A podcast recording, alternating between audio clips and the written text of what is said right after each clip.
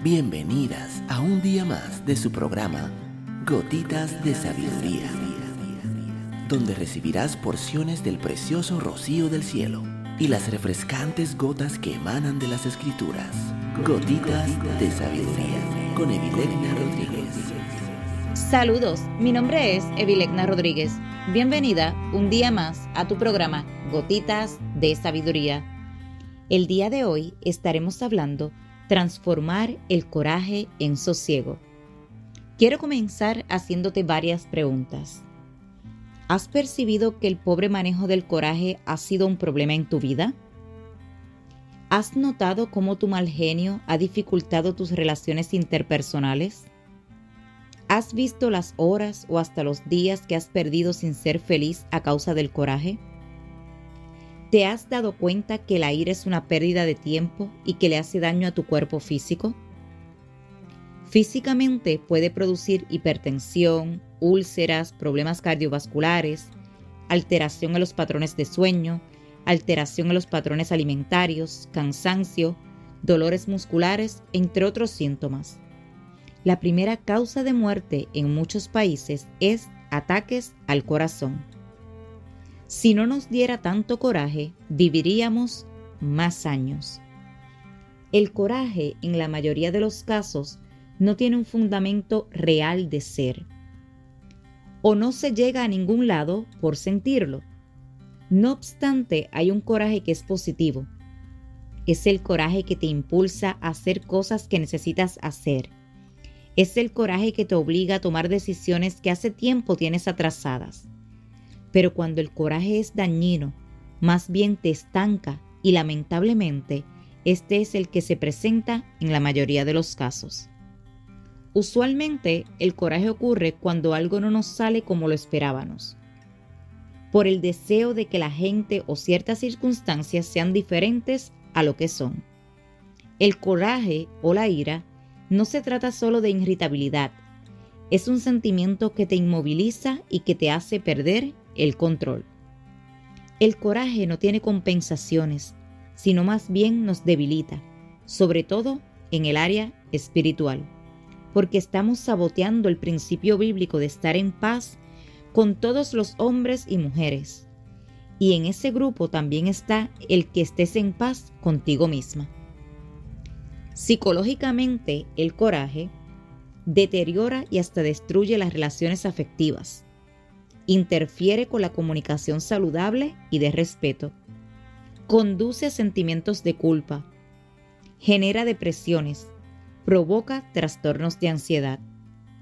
Sin embargo, es oportuno clarificar que es más saludable expresar el coraje que dejarlo reprimido. El problema de tragarse lo que uno le molesta es que esa presión continúa acumulándose hasta que llega el momento en que estalla.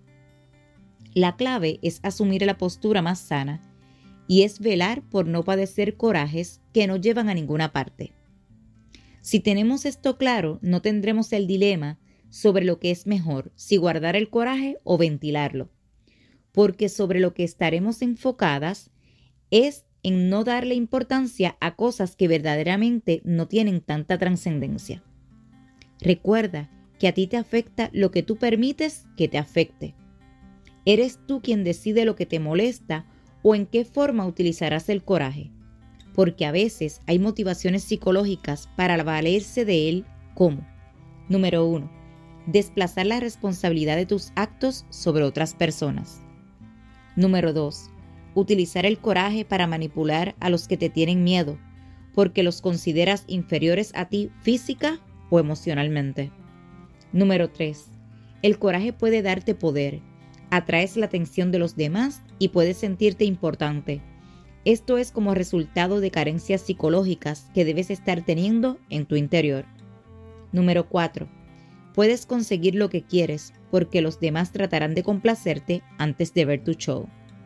Número 5. Si le tienes miedo a los compromisos, puedes utilizar el coraje para no comprometerte.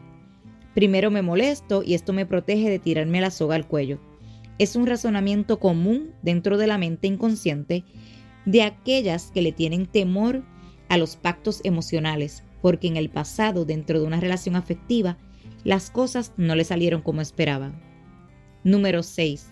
Puedes manipular a los demás por medio de hacerlos sentir culpables. Cuando te da coraje, puedes provocar que los que son vulnerables emocionalmente se pregunten, ¿qué yo hice para que se molestara tanto? Y el que esas personas se sientan culpables hace que tu ansia de poder aumente. Número 7. Cuando te sientes amenazada porque alguien está siendo más hábil que tú en una conversación, podrías estar utilizando el coraje para bloquear la comunicación. El coraje, como la mayoría de nuestras conductas, es aprendido de una figura significativa en nuestro desarrollo. La persona que modelamos suele ser a la que, a la que vimos con mayor poder.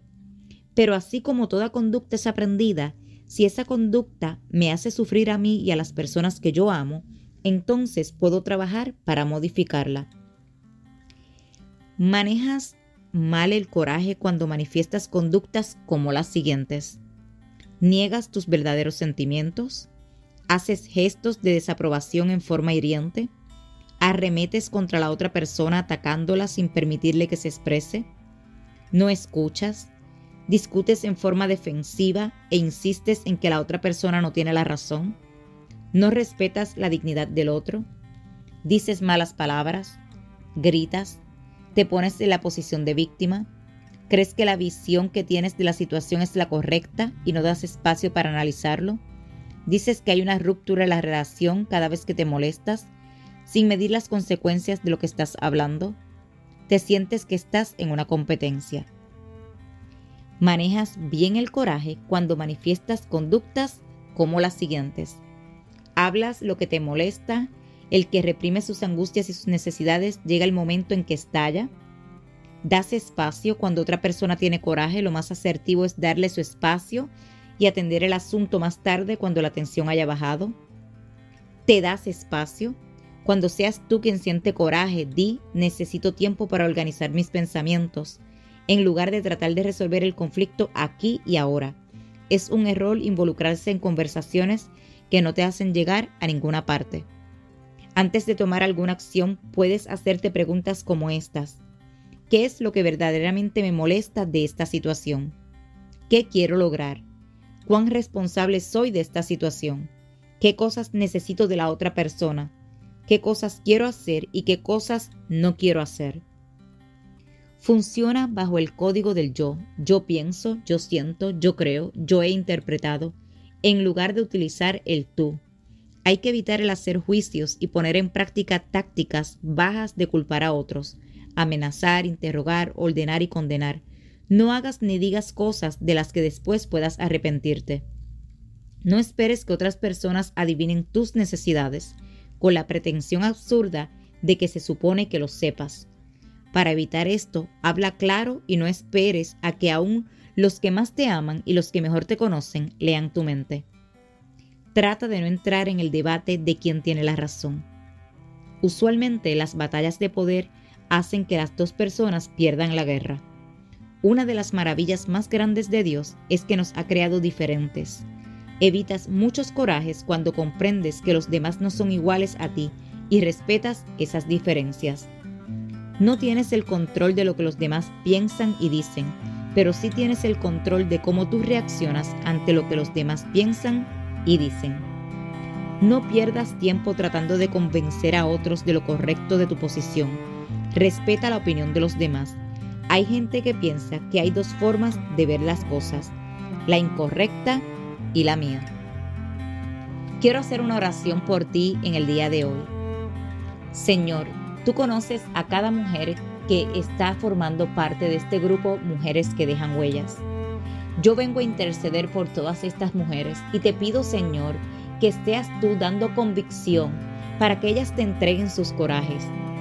Reconozco que el coraje ha sido limitante en sus vidas y que les ha dañado y ha dañado a las personas que ellas aman.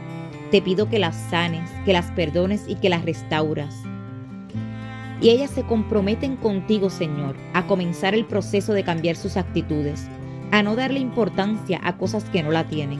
En el poderoso nombre de Jesús. Amén. Mujer que me escuchas, si esta gotita de sabiduría ha bendecido tu vida el día de hoy, te pido que la compartas con otra mujer. y te espero el día de mañana en nuestra próxima gotita de sabiduría.